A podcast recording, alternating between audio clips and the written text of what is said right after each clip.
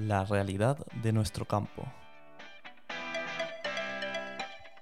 Muy buenas. Eh, bueno, pues en el día de ayer nuestros compañeros de Onda Cero tuvieron una interesante entrevista con el viceconsejero de Medio Rural de Castilla-La Mancha para hacer saber la nueva andadura de la Escuela de Pastores, que es otro chiringuito más. Pues en el cual se van a, a llevar a cabo un millón de euros para la formación de 13 cursos que se van a llevar a cabo en Castilla-La Mancha con personal propio, o sea que no se va a contratar a nadie. Eh, cursos gratuitos que no se le va a pagar nada a quien vaya a realizar el curso, como es normal. Y están sujetos de celebración si hay personal suficiente, dado que hasta el día de hoy ni él ayer supo concretar que de la gente que había. Y al día de hoy los pocos conocimientos que tenemos es de que hay cero personas para celebrar los cursos ya que si no hay personal, estos cursos no se llevarán a cabo. Son cursos de cinco días y que, son cinco días que se va a realizar este curso costando de cinco horas cada curso. Juzguen ustedes si ven normal que con 25 horas en este oficio de ganadero o pastor o como le queramos decir, o cualquier otro oficio, puede salir gente especializada.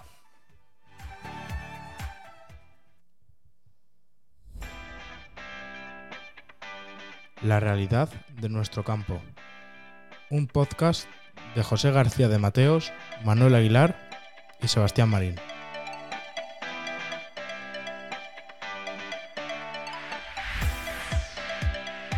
¿Qué tal amigos? Muy buenos días, tardes, noches y bienvenidos a nuestro podcast semanal La realidad de nuestro campo. Hoy con una interesante conversación, enseguida vamos a saludar a nuestra invitada, es veterinaria y nos tiene que contar un montón de cosas. Eh, José García de Mateo, le veo, le veo un pelín enfadado quizá. Muy buenas. Pues un poquito, no, y si fuera yo solo, somos el sector en general, ya que se nos dice también, que se me ha pasado de comentarlo antes, pues que es una propuesta que viene del sector cuando nosotros no es eso lo que pedimos, nosotros lo que se pide es rentabilidad y un precio justo por lo que nosotros producimos. Y no nos hacen falta chiringuitos de estos que son, vamos, chiringuitos para ellos, para llevarse el dinero. Y lo que necesitamos es rentabilidad y es el mejor llamamiento que hay para que los jóvenes vengan a este sector. Bueno, le propongo una cosa, si quiere, hablamos después porque la verdad es que se apuntaron un tanto nuestros compañeros de Onda Cero, eh, María Ángeles Díaz Marroñero y Emilio Hidalgo, de Onda Cero Valdepeñas, en Castilla-La Mancha, y le propongo eh, hacer unos números después. ¿Le parece? Muy bien. Y vamos a ver si sale o no sale. en la cuenta de la vieja o no. Pero después, después de la entrevista. bueno, y don Manuel Aguilar, que debe estar por ahí. Don Manuel, ¿qué tal? Muy buenas, o buenos días, tardes, noches. Muy buenas. Muy buenas, eh, muy buenos días, tardes, noches desde Estepona. Bueno, ¿cómo ve usted lo de la escuela de pastores? Bueno, pues al final eh, creo que aquí se construye eh, de, forma equivocada. Así es que lo primero que tiene que hacer es que este negocio pueda ser rentable y apetecible. Y después planteamos el hecho de una escuela. Si por un lado estamos... Sí, sí. No, le, preguntaba que si escuchó la entrevista con el viceconsejero de Castilla-La Mancha. Eh, no, no, no, no, no pude escucharla. Bueno, pues le, invito, le invito que entre en el podcast de nuestros compañeros y la escuche, porque no tiene desperdicio. No tiene desperdicio. Es que muchas veces el problema que tienen estas cosas son los lenguajes contradictorios. Por un lado se plantea hacer una escuela de pastores, que no es porque no me parece mal que se plantee, pero por otro lado, muchas de las administraciones lo que están tendiendo en estos casos es precisamente a que, se, a que desaparezca el sector ganadero con una problemática y nada yo. Si es que, si es que al final son mensajes contrarios que emite el mismo emisor, al final no acaba volviendo loco a todos. Pues eh, así es, Aguilar, así es. Bueno, la verdad es que hoy mm, nuestra invitada en principio no venía a hablar o no viene a hablar de la escuela de pastores.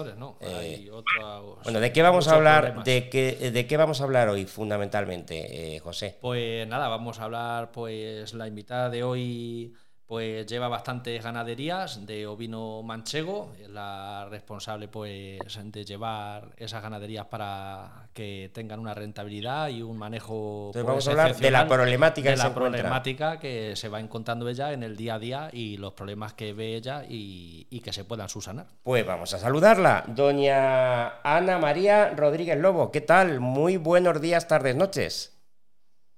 Hola, buenas tardes, días y noches. Eh, bueno, eh,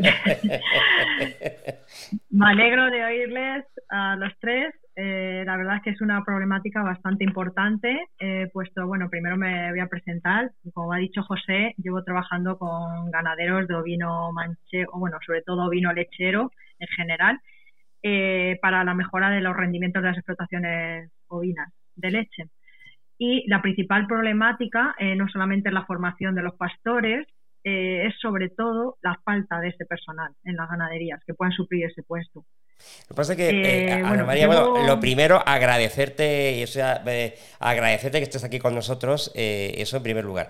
En segundo lugar, la falta de personal especializado. O sea, el, el, gran problema que te encuentras tú habitualmente es la falta de personal especializado.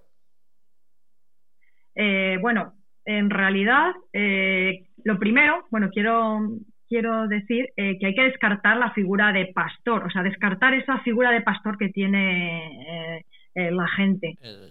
hoy en día, pastor no es cualquier persona que, guía el ganado por el campo, lo apacienta o, lo cuida, sino también tiene que estar realmente especializado en, en esas tareas como es en el ordeño, en el manejo de nodrizas, en las parideras y no todo el personal está capacitado para ello.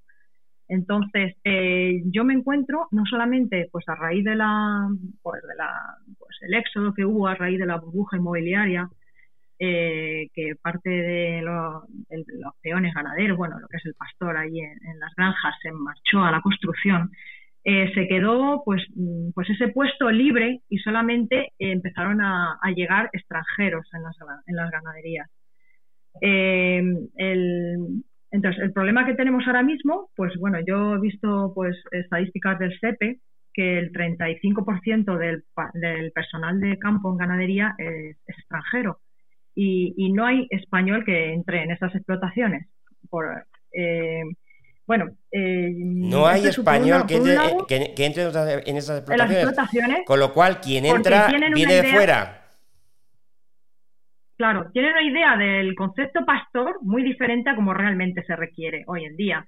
Hoy un pastor, entre comillas, es que no solamente tiene que saber llevar parideras, saber eh, sacar corderos, eh, manejar nodrizas, el cuidado de las nodrizas, el, buen ordeño en las salas de ordeño, sino pues llevar un, pues una información al ganadero de todos los problemas que existen en la ganadería a través del mayoral. Eh, cualquier persona no, no, no puede ser pastor, entre comillas, hoy en día. Porque Tiene que tener una formación adecuada, ¿no? Una formación mínima. O sea, no existe ganadería que no lleve un mínimo de, formación. mínimo de formación. O sea, es que la ganadería está perdida si no lleva un mínimo de control sobre el ganado y sus rendimientos. Eh, entonces se nos añade el problema de la no existencia ni el relevo generacional que existe pues, a nivel familiar antiguamente y, con lo del pues la falta de personal por, por, el éxodo a otras eh, otras labores sino también se nos añade pues el que existe pues integración de gente extranjera que no está también eh, formada igual que actualmente los que existen en las explotaciones con lo cual, pues, es, un, sistema que, que, digo que es una problemática eh, con, eh, bueno, con bastantes aristas, por lo que estoy viendo. Por un lado, la falta de, personal especializado, corrígeme, Ana, si me equivoco. Por otro lado, eh, el problema de la, el problema generacional que hay en las actuales explotaciones y, bueno, y, por ende la, cada vez menor número de explotaciones que hay. Claro, lo que pasa es que a mí me hace, me hace llegar a la siguiente pregunta, que entiendo que es la cuestión después, porque no hay relevo generacional, no hay nacionales formados que se dediquen a esto. Lo siguiente que nos preguntaríamos es, ¿por qué no lo hay?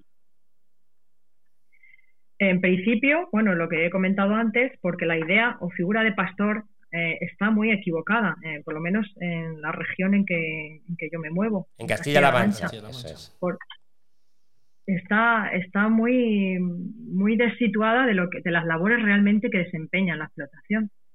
Porque yo, eh, vamos, los pastores que están trabajando a mi alrededor son personas ahora mismo pues con una cualidad pues bastante con bastante interés, o sea, se están formando en labores que, que no es eso, no es solamente sacar el ganado del campo, o sea, que saben manejar lectores de identificación electrónica, saben poner mangas de manejo, saben, saben pues sacar calostros, saben qué medida hay que encalostrar un animal, saben medir, hacer un control de las máquinas de ordeño, de las nodrizas, o sea, son pastores, es que, y claro, la idea de pastor que tiene cualquier persona a la que le hablas, uy, ¿y por dónde va con la? Es de Pedro el de Heidi. Más, o menos. idea que hay que desterrar. Nos hemos quedado estancados hace 80 años. Sí, pero yo creo que la, comparación que hace Aguilar es, puede ser correcta, ¿no? La de, el concepto de Pedro de Heidi. Exacto, exacto. La gente piensa eso enseguida. pero llevas, llevas, toda, llevas toda la razón. Pero ¿cómo voy a la recompensa? Pero, pero eh, esto, esto, perdón un segundo. Yo, yo voy a la recompensa. Pedro el de Heidi vivía por el alimento que le daba el abuelito. Claro, la pregunta es, ¿puede ser que no tenga una recompensa económica de alguna forma esta labor tan ardua, muy bonita, pero muy dura? No tenga una recompensa económica, un reconocimiento social eh, en la calle que hace que no sea apetecible? Porque es que yo sigo diciendo que antes de preparar a la gente para hacerlo expertos en algo, tienes que hacer que ese puesto sea apetecible y apetecible tiene que ser que por lo menos puedas criar a tu familia, puedas mantener a tu familia. Si no, es realmente complicado pensar que eh, esto va a ser una labor bohemia de alguna forma, mm, de cuatro inspirados que, que, quieren estar con la naturaleza. Después tiene que haber una, una, una recompensa para que tu familia pueda estar ciertamente disfrutando de ese duro trabajo que realizas tú, ¿no? Exacto. Bueno, eh, recompensa económica, yo los salarios que manejo en las ganaderías que llevo, no sé si será porque ya se han metido mucho en selección o están muy, muy mentalizadas de que la labor de su personal es muy importante para la cadena que tiene la ganadería. Eh, lo veo como otra profesión cualquiera de pues en cualquier cadena de alimentación en cadena o sea, están muy equiparados esos salarios incluso se les da casa se les da eh, una vivienda que que y, vivir en la propia explotación que resta pues gastos de kilometraje gastos de luz gastos de entonces yo ahora mismo mm, claro a lo mejor en otro en otro tipo en otras ganaderías pues mm, los costes pues no pueden suplir ese gasto no pueden suplir ese gasto y tienen que recortarlo en personal pero recortarlo en personal es un es un es un es una vamos, un círculo vicioso. Recortas en, en la mano de obra que es la que necesita con la que necesitas funcionar la explotación y la explotación va poco a poco para abajo. O sea, vas perdiendo porque eh, no puedes dejar un pastor que te eche 14 horas o 12 horas o 14 como echaban antiguamente los familiares y, echará mucha gente que todavía es familiar en, aquí en España, en una, en una ganadería familiar. Entonces yo creo que la mentalidad es ir a formar esa explotación como otra industria, como otra cualquiera, con sus mismas, sus mismas exigencias y sus mismas mm, ingresos por parte de los pastores. Eh, es verdad que los costes de producción, sobre todo en este año, se han elevado tremendamente. Ahora mismo, según mis datos de, gestión técnico-económica, el 60% de, de, los gastos de la explotación es alimentación. Eh, y, el, y, lo que es la parte de mano de obra, pues es cerca del 20% el gasto de, de la explotación. Entonces, no podemos recortar en esa parte de mano de obra. Quizás en las explotaciones se debiera mejorar la rentabilidad de la ganadería en, en, la alimentación, valiendo eh, pues mucho más nuestros productos en las ganaderías, o sea, que se pudieran pagar mucho mejor esos productos que se obtienen para poder costearnos esos gastos de alimentación que suponen de, un año a otro y otros años, más que la, el poder pagar normalmente un pastor. Eh, bueno, no sé si me he explicado así un poco. Sí, no, no, estás explicando perfectísimamente. yo, tengo, una pregunta, pero eh, a ver, venga, no, sí, es perfectamente lo que acaba de comentar. Aquí el principal problema es que nuestros productos están estancados en un precio de hace ya un montón de años y eh, sobre todo en este último año ha habido el gran incremento, como dice ella, en un 60% de lo que de lo que nosotros producimos va dedicado solo y exclusivamente a la alimentación. Que ahora mismo los dos principales problemas son uno es el gran incremento de costes de producción, pero que no se vería agravado si no fuera, si, si nuestros precios subieran, fueran eh, subiendo acorde con lo que nos sube a nosotros la alimentación. Lo que pasa es que nosotros nos hemos quedado estancados, eh, cobrando lo mismo o incluso menos que estábamos cobrando el año pasado y los alimentos nos han subido pues el doble. Y eso pues no puede ser. Em, Ana, mm, a ver, yo tengo una pregunta respecto al comienzo del programa. José hoy ha comenzado el programa hablando de la escuela de pastores y yo estoy seguro, bueno, creo que si eh, eh, don Acapito Portillo, el, viceconsejero del medio rural de la Junta de Comunidad de Castilla-La Mancha, nos estuviera escuchando, que estoy seguro que lo hará antes o después, eh, diría, es que entonces llevamos razón, necesitamos esa escuela de pastores. ¿Se necesita esa escuela de pastores, mm. en, tu opinión?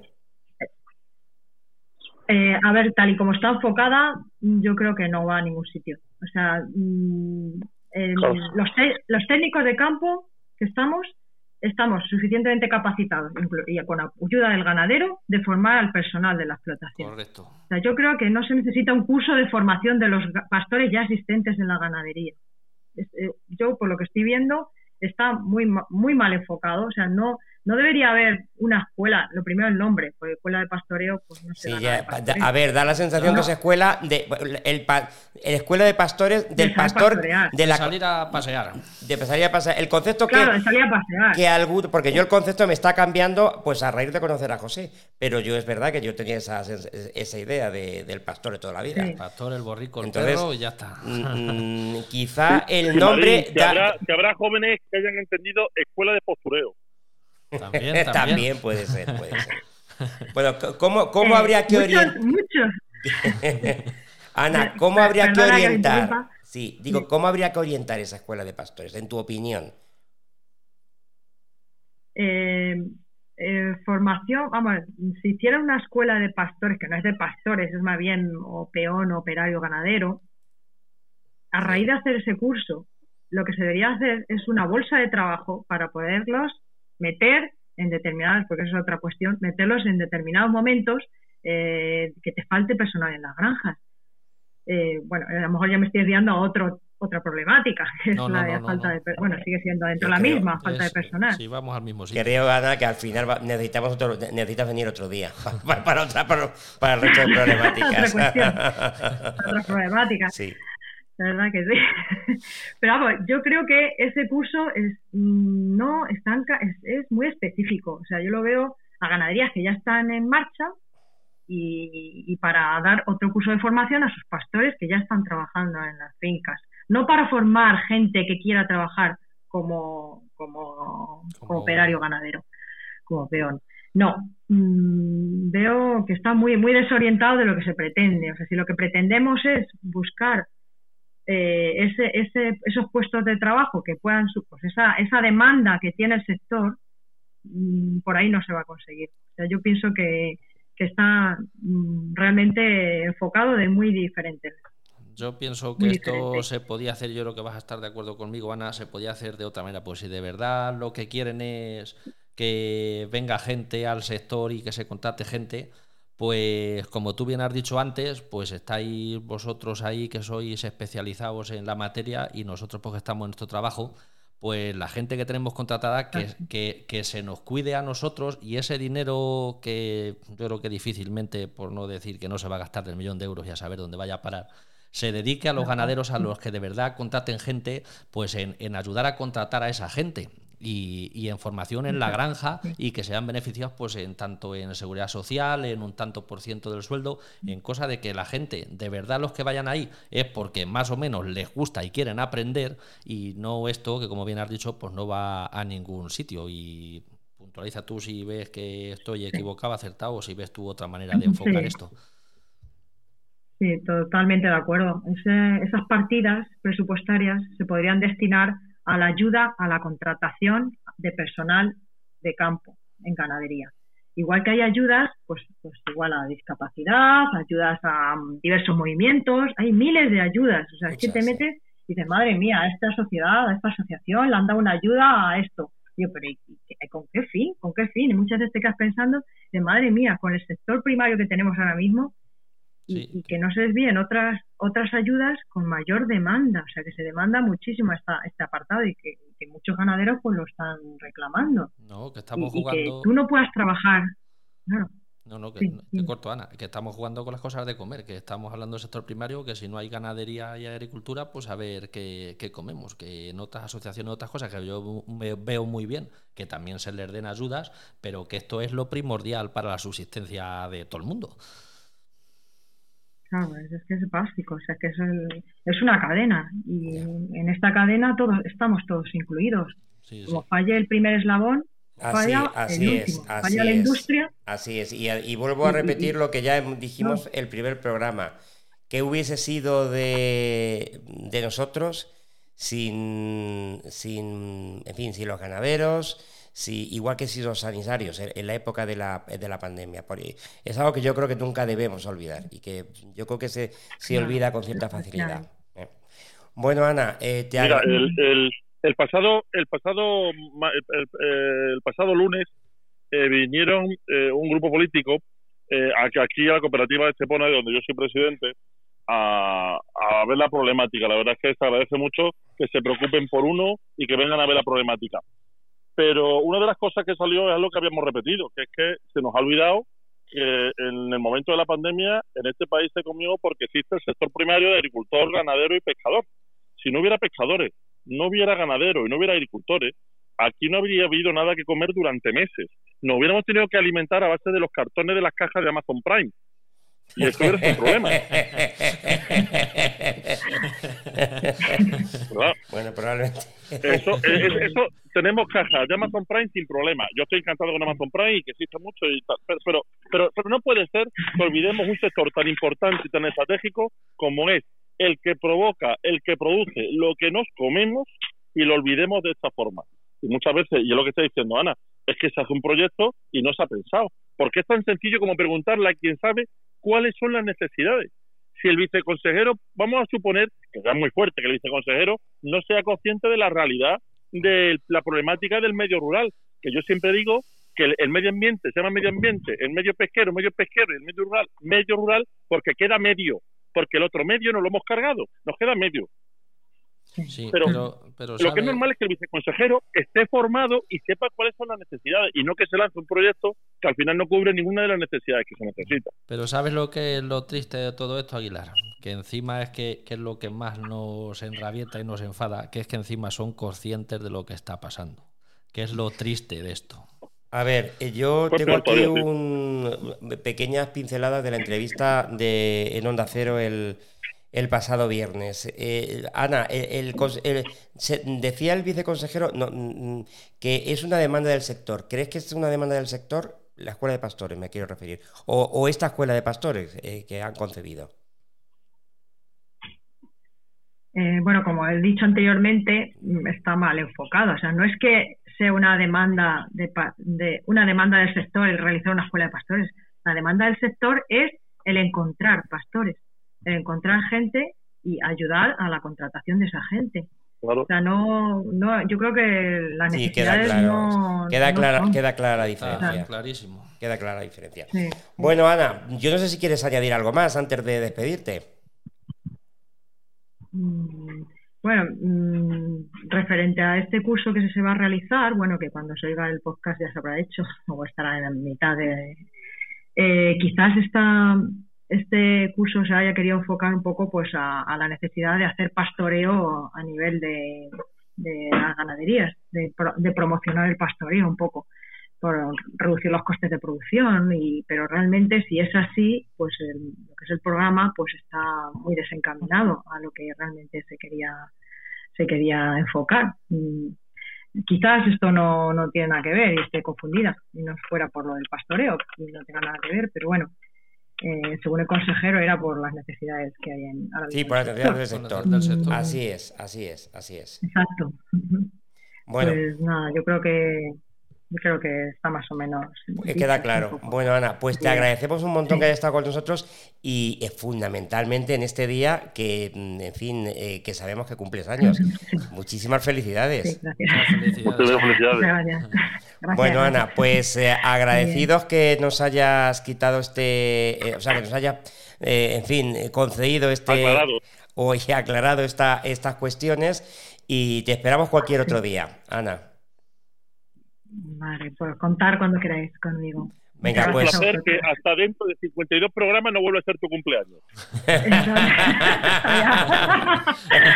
Y, y a, a- a- todo esto, hoy, eh, hoy es, estamos grabando el podcast en martes. eh, por, pues, por, por otra serie de cuestiones, eh, hoy mismo estará ya colgado el- el, Colgado. podcast. O sea que y seguro, seguro que llegamos antes de, De- de que, de que se de que inaugure empiece el la- el primer curso El de la Escuela de curso. Pastores, que es el lunes, ¿no? El día 6. El Sí. lunes 6 en Sí. Valdepeñas, en la finca La. Nava. 7, Ah. 9, Justo de 13 inauguración. me parece que son los días. No Eso sé si me Ahora alguno. después en, el, en, en la, en la noticia ya, Ya lo- comentamos. Ana, lo dicho, muchas gracias. De acuerdo. Muchísimas Vale, gracias. saludos. Saludos, Ana. hasta luego. Hasta luego. Hasta luego. Adiós. Hasta luego, adiós, adiós, adiós, adiós. Con lo cual, la conclusión que sacamos, eh, José y Sebastián, es que más vale que eh, Dios le dé larga vida y buena salud al consejero, porque como el viceconsejero llega consejero, haciendo cosas que no hacen falta, nos estamos volviendo locos. Pues sí.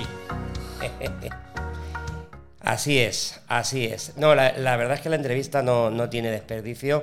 Yo aconsejo a todos los oyentes, aunque no sean de Castilla-La Mancha, que entren y pongan, a- eh, en, pongan en Google eh, Onda Cero Actualidad Valdepeñas y le sale la entrevista. No tiene desperdicio. No deja indiferente a nadie, la verdad. No, no, no. Aunque no sean de, de- aunque no sean de la Junta de Comunidad de Castilla-La Mancha. Es de estas cosas que, que creo, y más si son del sector, que hay que escuchar. Claro, Bueno. el problema, el, el- el problema es lo que estamos viendo y lo que estamos escuchando en esta tarde de hoy es que está decidiendo sobre una materia sobre un sector y está tomando y está dando paso alguien que o está mal asesorado o no conoce con profundidad el tema sobre el que tiene su cartera y esto es un problema que no se puede mantener. No, no, Bueno, pero lo, más ver. grave de esto, Aguilar, es que si están mal asesorados, como digo siempre, que- como siempre, que hagan por asesorarse bien. Y si quieren pueden estar muy Claro. bien asesorados. Bueno, a ver. Lo que pasa es que no hacen caso de quien tienen que hacer, que es el grave problema, y saben, y lo más irritante de esto es que son conscientes de lo que está pasando. Ya que estamos hablando de esta noticia, vamos a, a concluir con ella. Pensamos despedirnos con ella, pero yo creo que, en fin, es la protagonista del programa prácticamente. Leo el titular y ahora comentamos. Si quiere, hacemos números. La próxima semana, primer curso de la Escuela de Pastores en la finca La Nava en Valdepeñas. Eh, es el estreno también de, este, de esta nueva escuela, de este nuevo organismo eh, de Castilla-La Mancha, que yo no sé si es pionero o existe en alguna otra comunidad. Me parece que en otras comunidades existe. Lo que pasa ya no sabemos si el enfoque es el mismo que se ha dado aquí, cosa que dudo. Y, y vamos, que yo creo que no, que es una cosa que podría estar bien, pero estando enfocada de otra manera, como bien ha dicho Ana antes. Y esto tiene más pinta de un chiringuito y de que se van a perder pues el millón de euros, porque el personal que lo va a dar son personal que está dentro del CESIRA, o sea, que es personal que ya está en plantilla. Eh, se va a hacer en una finca donde existe, eh, están las ovejas del rebaño nacional, que no hay que buscar. En, en el que empieza en Guadalajara lo va a dar un ganadero y, y una veterinaria de la OCA. O sea que, que- que la justificación de costes, porque en, en los fondos FEDER esto habrá que dar alguna justificación en que se gasta el dinero. Y como no den la justificación que se han gastado en el cuaderno del bolígrafo que le den y en un mono y en una par de botas para cuando den la, la práctica, otras explicaciones de gastos, yo no sé dónde va a ir a este, este dinero. A ver, Aguilar, en los, eh, este tipo de cursos que organiza la administración, sé que hace, uno, hace unos años daban, eh, eh, da- eh, pagaban 50 euros la hora. Vamos a pensar, vamos a pensar Que les dan algo. que, que, que doblamos, vamos a pensar 100. Si son 100 por 25 Horas. horas, serían Son 2.500 euros. 2.500 euros. Por si esto 13 cursos, si se llegan a realizar los por 13, 13, son, tre- son 32.500 euros. Esto. No. ¿Cómo que no? 2000 no, no, no, 2.500 son 30 y... No, eh, 2.500 por, por, por, eh, por 13 eh, son 27, 32.500. 32, bueno, pues lo que estoy diciendo, 32.500 Aguilar. Claro. Sí, sí, sí. Sí, sí. Vale. La marcha.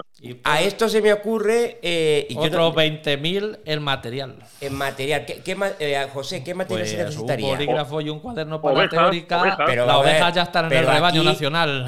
Permíteme una, un, comentario jocoso. Aquí tomar apuntes, como yo hacía en la época de facultad, sobra, ¿no? No, no, yo creo que sí. Pero sí, aquí lo que hace falta es. Y luego alguna máquina. Eh, no, máquinas de ordeño donde se den, pues en donde el rebaño nacional, en la finca que se va a dar de aquí la Nava, hay, rebaño, hay, máquina de ordeñar, que no es el tarro y el aprisco como el conocimiento, como comentaban la gente que se ha quedado con claro, es que ese es el problema. ella, ella, ella ha incidido mucho en el concepto de pastor que, tenemos. yo, el primero que tenía, y el concepto y el pastor realmente que hay actualmente. Y el pastor que se están cargando. Sí, sí, que no. Aquí, como no se tomen de verdad medidas que sean certeras de verdad para asegurar y que la continuidad del sector, bueno. de aquí a muy poco tiempo se pierde. Y es que todavía hay gente hoy en día que te pregunta.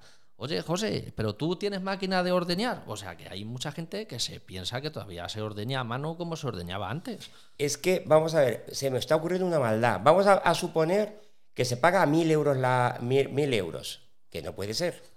Estaríamos hablando de 325.000 euros. Eh, a esto mm, mm, en material, en máquinas. redondea 500.000 a la mitad y los otros 500.000, ¿dónde van a ir? 500.000 no Eso es una, exageración. Pero si es que no, si es que coste, esto es coste cero. Esto es como cuando ellos sacan las subvenciones pero de ese dinero, ese dinero de dónde sale y dónde va. Pues eso quisiera saber, ¿de dónde sale? Sabemos que viene de los fondos FER, pero ¿a dónde va? Esa es la cuestión, que a ver dónde va. Eso quisiéramos saber todos los españoles de a pie, que dónde van este millón y muchos más de otros millones que se pierden. Bueno, en principio se habló de 9 Pues seguramente, siendo los fondos FEDER, le puedo decir que seguramente habrá una partida de promoción y publicidad. Pues también, pero luego también se sacan otras partidas para publicidad y todo eso, pero esto el viceconsejero dijo que está, esto era parte de la formación, parte de la formación. claro, y para mí cosas más que no tienen que ver seguro con, el curso porque es imposible. Claro, es si no se puede gastar un millón de euros en este curso, ni de broma. Bueno, también irán ahí O lleva usted, o, dime, dime, dime, o las mil ovejas que hay allí, ¿van al palas o no salen las cuentas? Sí, sí. Eh, y los del curso. A ver, eh, luego, no sé, 20.000 euros no, quizá en material. digo las ovejas al palas. Sí, sí, sí. Es que es imposible. O sea, que estamos tirando de 1.000 euros la hora, que eso no se, no se paga. o sea, pagarán 100 no sé, 100 euros la hora. Eh, a ver, eh, Aguilar, estoy tirando por lo alto, que sabemos que no, para, para, ver que aún siendo exagerado, no, no llegamos al, al, millón, de, euros. pero ni de largo. Claro, es decir, si pagas 100 euros la hora, ¿qué es lo que se estará pagando? 100. Son 32.500 euros. Los 13 cursos, 32.500 euros. Eso contando que Más, se, los Vamos a pensar 20.000 euros en material, que se me antoja mucho, si en las granjas donde... Hay todo. Hay todo. Y además... Y además, si tenemos en cuenta que el, eh, curso lo va a dar el personal de la propia administración, eh, no creo que haya el, plus este. Con lo cual, ese dinero, para, qué es ese dinero? En los cursos se escapa mucho. Y le voy a decir solo una anécdota. En los ocho años en los que yo estuve cargo político municipal, descubrí muchos expedientes de gasto eh, perfectamente arreglados, con sus contratos, con sus pagos, todo perfecto. Pero independientemente de que formalmente estuvieran perfectos, le voy a dar un dato. Se hizo un curso de periodismo en el que si divide el coste total del curso de periodismo que se hizo, dividido entre el número de asistentes, le puede pagar la carrera de periodismo y dos máster a todos en Oxford. Ya, madre mía. Bueno, en cuanto a la entrevista a la que venimos aludiendo, que de verdad recomendamos que entren en la web de Onda Cero y la escuchen, eh, lo que dijo el, el viceconsejero es que es una demanda del sector por parte de todos los ganaderos eh, que venís pidiendo esa formación. Eh, que se va, a se va a realizar el curso en cinco días. el presupuesto es de un millón de euros, los 13 cursos. Y luego que hay ayudas a la reposición de animales y no hay peligro de desaparición, que no hay problema en ese, en ese, sentido. Bueno, Lo digo porque siempre está con este lío. Eso es relativo, ¿no? Eso va enfocado a los afectados aquí en Castilla-La Mancha por el sacrificio de animales afectados por la tuberculosis y brucelosis y lengua azul, en el cual hay un presupuesto de 400.000 euros que tiene una- un montón de letra pequeña que no os podéis hacer ni la idea. Vamos, que es totalmente inaccesible para nadie. Nos tenemos que gastar el dinero que nos han dado para las cabras, el que nos van a dar y el que no tenemos para que nos den ellos la ayuda esa. O sea, eso es impresentable. Bueno, pues, porque eso está ahí, pues que se puede leer el boletín, eso tiene un montón de letra Pues pequeña. Yo sé de compañeros que la han pedido y les han dicho que. Pues no sé, a ver si no. destinan este millón de euros para algo práctico. Pues de- sería Luego, lo suyo. habla de, también de demandas del sector agrama y la denominación de origen del queso manchego. Sí, esos son principalmente de donde él dijo que venía, de donde venía la petición de hacer esta escuela de, pasto- de pastores. Y luego habla de un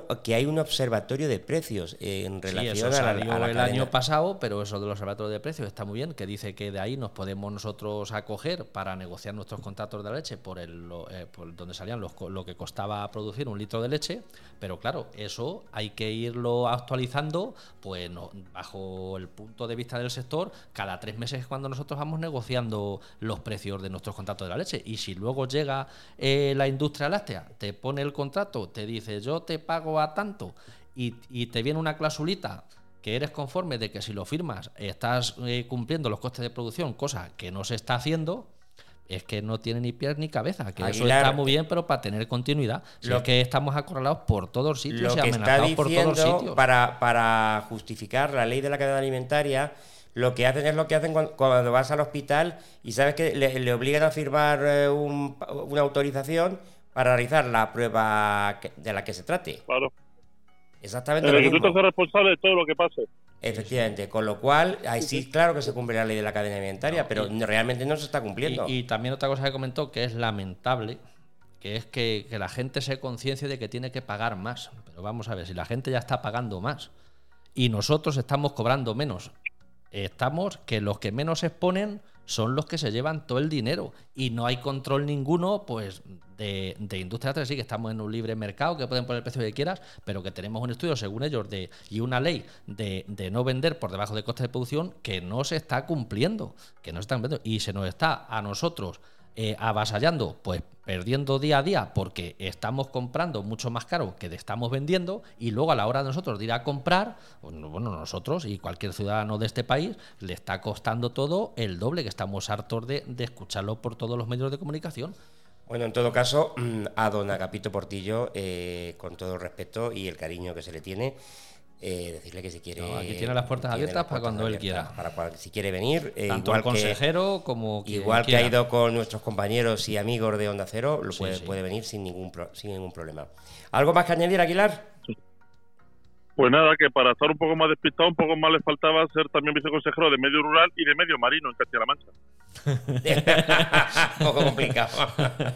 No sé yo. A lo mejor de la pesca de las lagunas de Ruidera o algo así. No, por ahí Esto hay más, eso- más cabra- más cabras salvajes que peces.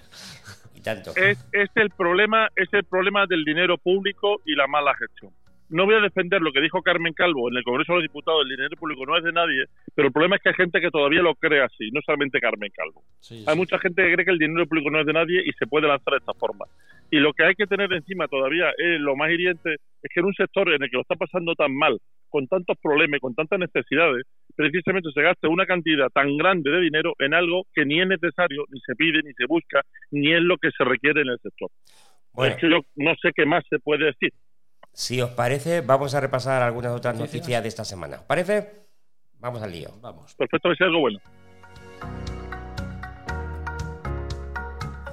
Los ganaderos de caprino de leche contra las cuerdas ante la imparable subida de los costes de producción por el incremento en torno al 70% del precio de piensos en los últimos meses. Ante la falta de rentabilidad, la producción de leche se va a cortar en Andalucía, ya que el brutal incremento del precio del pienso en los últimos meses obliga a los ganaderos a echarles menos cantidad de pienso y en otros casos incluso dejar de echarles y a aprovechar el pasto, lo que esto conlleva a una inferior, una inferior producción, cosa que no se recupera fácilmente y conlleva a, unos menores, a unas menores producciones de leche en los meses venideros respecto al año pasado. Nos hacemos ahora con una noticia de, de nuestros compañeros de Canarias 7. La industria del queso en Canarias da la espalda a los ganaderos y los condena a desaparecer. La industria canaria del queso da la espalda a los 2.000 ganaderos de la isla y los condena a desaparición pese al compromiso que adquirieron las queserías de subirles el precio para cubrir costes de producción por la subida de los piensos. ¿Algo, algo que añadir de, alguna noticia, Aguilar? Eh, no, que estoy esperando a ver si hay alguna buena. el campo español al límite. El precio de piensos y alimentos para el ganado aumentará un 23% en el 2022. Es, nos lo contaba OK Diario. Complicado, Aguilar, complicado. Esto añadido al pues aumento general de combustibles, electricidad y fertilizantes en el campo. Bueno, y ahora sí, la, noticia, que se la dedicamos a Manuel Aguilar. Montan de manera experimental, pero al parecer funcionando y con éxito, una planta para producir energía a partir de los purines de los animales. Explíqueme esto. Vamos a ver en la zona Montemaíz de Córdoba montaron un criadero de cerdos y una planta para producir energía a partir de los purines de los animales. Hoy en día abastecen de electricidad a dos pueblos cercanos y que tomen nota nuestro gobierno y nuestros gobernantes y se gasten el dinero por lo menos en esto, que no sea solo criticar el tema de los purines y la contaminación, que en Alemania existen 9.000 plantas de estas de biogás. ¿En Alemania? En Alemania 9.000 este plantas de este tipo. De este tipo. Aguilar, la buena noticia. Pues sí, efectivamente. Eh, parece que, que por lo menos tenemos una despedida con algo, con algo realmente que, no es un palo al mismo sector de siempre. Bueno, eh, realmente encima si nos juntamos que estamos hablando de la defensa medioambiental, estamos hablando del mantenimiento del sector y estamos hablando de conseguir un producto que hoy en día podemos decir que es un impuesto de lujo como la electricidad, pues lo tiene absolutamente todo.